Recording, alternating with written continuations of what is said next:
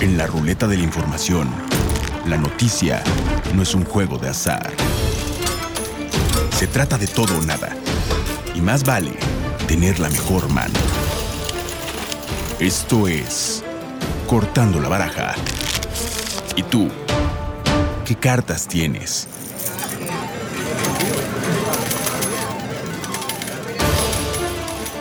Bienvenidos a este espacio, soy Juan Carlos Barajas. Qué bueno que nos acompaña, lo invito a que se quede con nosotros porque tenemos algo que le va a interesar.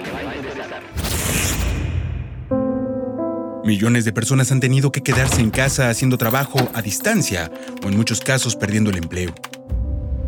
De acuerdo con datos del INEGI, el desempleo en México se ubicó en septiembre pasado en 5.1% de la población económicamente activa. Sin embargo, algunas otras mediciones son menos optimistas. Según un reporte de la Organización Internacional del Trabajo, la tasa estimada de desempleo podría llegar a 11.7%, lo que equivale a unos 6 millones de personas. Además, la Organización Internacional del Trabajo advirtió que el 44% de la población ocupada en México enfrenta el riesgo de ver disminuidos sus ingresos como consecuencia de la reducción de horas de trabajo. ¿Cuál será el futuro del mercado laboral? ¿El regreso paulatino de la actividad económica será suficiente para generar el empleo que se necesita? ¿Qué sectores contarán y quiénes adoptarán el trabajo desde casa en forma permanente? Para contestar estas y otras preguntas, conversamos con Armando Leñero. Él es presidente del Centro de Estudios para el Empleo Formal. Armando, gracias por aceptar la conversación.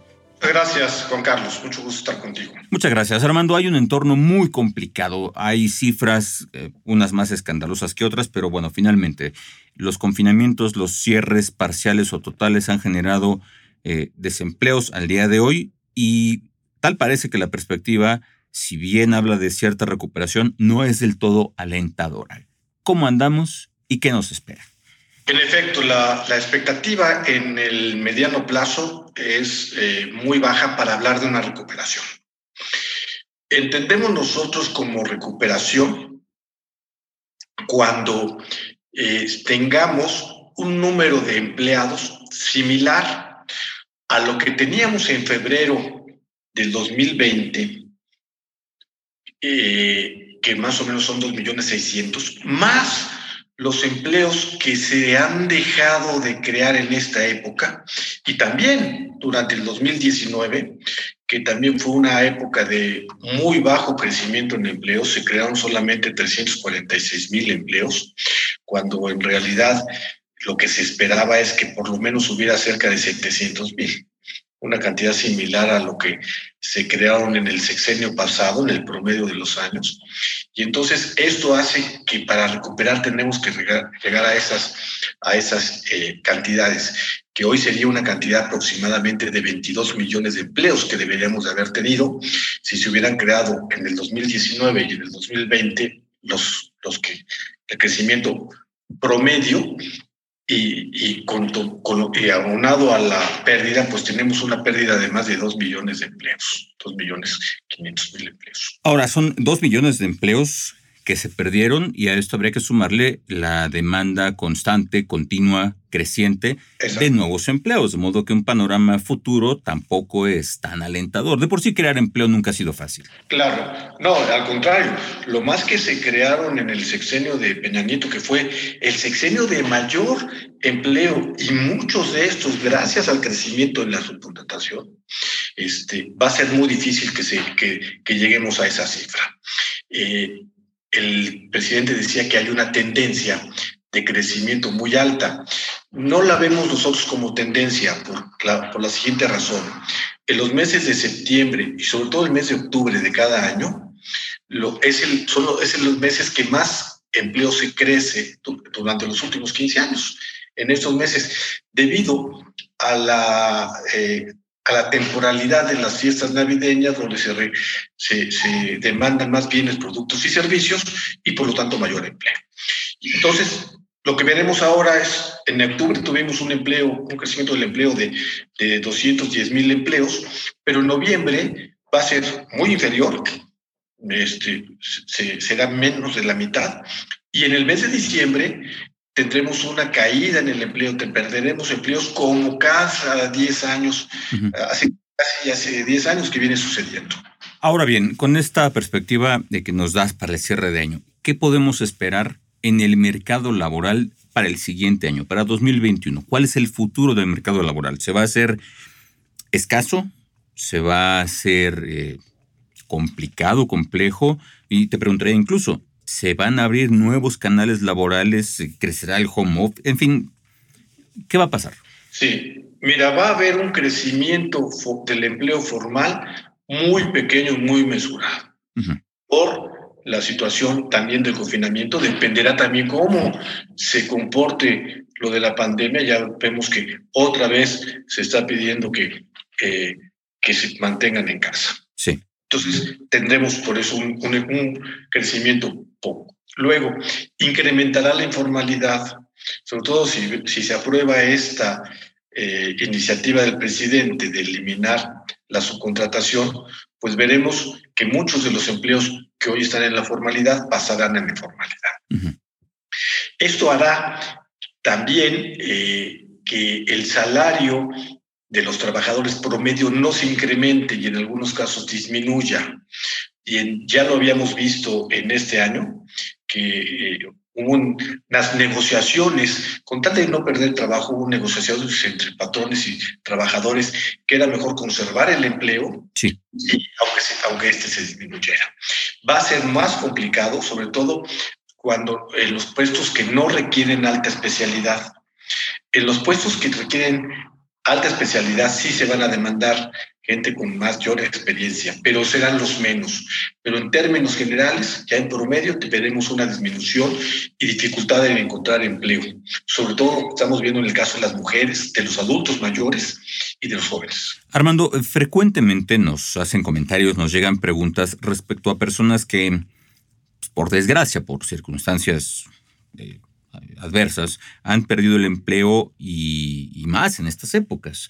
Eh, ¿Qué mensaje habría para ellos? De por sí, perder el empleo nunca es fácil. Perderlo a fin de año, peor. Y ahora en esta circunstancia, ¿qué le queda a estas personas? ¿Qué expectativa hay? Y ahora, barajéamela más despacio. Las expectativas son difíciles porque además no hemos, no hemos visto por parte del gobierno lo que esperábamos muchos, lo que pasó en otros países, un apoyo a las micros medianas y pequeñas empleas, no para ellas, sino para conservar el empleo o para generar mayores Entonces, esto va a ser, eso se va a continuar difícil porque con este, con ese apoyo no se va a contar. Lo que nosotros creemos que ahora, en este tiempo, eh, la gente debemos irnos preparando en lo que creemos que nos falla. Este, ¿Para qué? Para que el año que entra, cuando se presenten, aunque haya pocas oportunidades, tener los elementos y las capacidades para poder adquirir esos, esos empleos y, mejorar nuestras eh, habilidades. Por ejemplo, eh, te puedo decir hasta cursos de, ortografía, de redacción, para hablar, para escribir mejor. Eh, cursos de, de PowerPoint, de Excel. Es decir, hacerse de mayores habilidades sí, de contabilidad, hacerse de mayores habilidades para que estén preparados para, para, para eh, nuevas responsabilidades.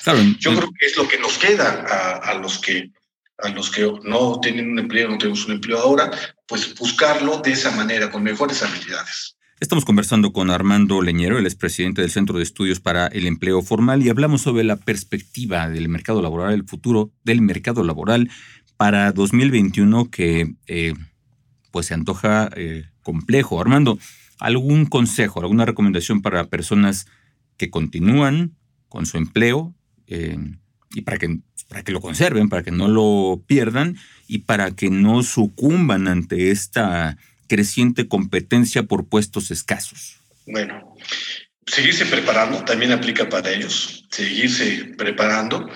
Yo creo que ser muy responsables en su empleo, en su trabajo, hacerlo bien, este, adaptarse a las circunstancias en algunas ocasiones difíciles, como el trabajo a distancia. Para algunos ha sido bueno, pero para otros es, tiene muchos inconvenientes. Trabajar en casa luego no es fácil. Aunque es muy cómodo, no es fácil, hay mucho, muchos sí, No, no es un entorno controlado. No es un entorno, además las condiciones no son las adecuadas, etcétera. Pero yo creo que adaptarse mejor a esas, a esas circunstancias actual En algunos casos, bueno, eh, lo que han tomado algunos empleos, empleados que tienen un trabajo formal, pues eh, a veces tienen que llegar a negociaciones. Yo creo que eso no es malo, con tal de conservar temporal, por, un tiempo, bajar el salario, pues me parece que es la mejor eh, situación que se puede ver que perder el empleo y si quedarse sin seguro social, sin sí. y todo esto. ¿no? Entonces yo creo que ese sería tener calma, hacer lo mejor que uno podamos, con excelencia, con calidad, con responsabilidad. Muy bien. Eh, Armando, tenemos ya un par de minutos. Te quiero preguntar antes de concluir con esta conversación. Eh, hacia la segunda mitad del próximo año, pues, probablemente ya con vacuna, esperamos todos que haya vacuna contra el COVID, las medidas restrictivas pueden relajarse, por fin nos dejarán trabajar, por fin nos dejarán salir a la calle. ¿Puede beneficiar esto? Sí, por supuesto, por supuesto. O sea, eh, el salir, el aumentar la movilidad social, pues va a incrementar la demanda de mayores bienes, productos y servicios y por consiguiente la, este, eh, el empleo, sobre todo en las áreas de eh, podríamos decir, el turismo, que es algo que hemos visto totalmente, servicios y turismo y servicios, que son las áreas que más se han visto afectadas, por supuesto. Eh, y regresando a la movilidad, esperamos nosotros tener un periodo de recontratación de aquellos puestos que se perdieron. Pues mire, este es una, un panorama, eh, se antoja complicado, se antoja difícil, hay que seguirse preparando, tal vez eh, un gran consejo es que en estas épocas de adversidad, entre mejor preparados se encuentre uno, la expectativa hacia el futuro puede ser un poco más alentadora. Esperemos que la circunstancia mejore y que se recuperen puestos de empleo que se hayan perdido en, este, en esta temporada, que se creen nuevos empleos, que siempre es una demanda, y que eso vaya en beneficio de personas, de trabajadores y obviamente de todas sus familias. Armando, te agradezco mucho la conversación.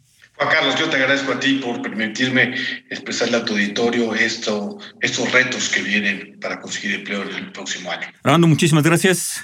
Que estés muy bien. Hasta luego. Muy buenas tardes. Gracias. Gracias también a ustedes por habernos acompañado. Ahí lo tiene un tema interesante, importante, en el que hay que tener los ojos bien puestos. No se antoja un próximo año sencillo, pero sí hay una buena parte que está en nosotros de seguirnos preparando y de ser competitivos en un mercado laboral difícil. Hasta aquí el reporte de hoy. Soy Juan Carlos Barajas. Qué bueno que nos acompaña. Le recuerdo, cortando la baraja todos los martes y todos los jueves tiene un tema interesante, algo que seguramente le va a agradar y le va a dar mucho de qué hablar. Nos escuchamos la próxima.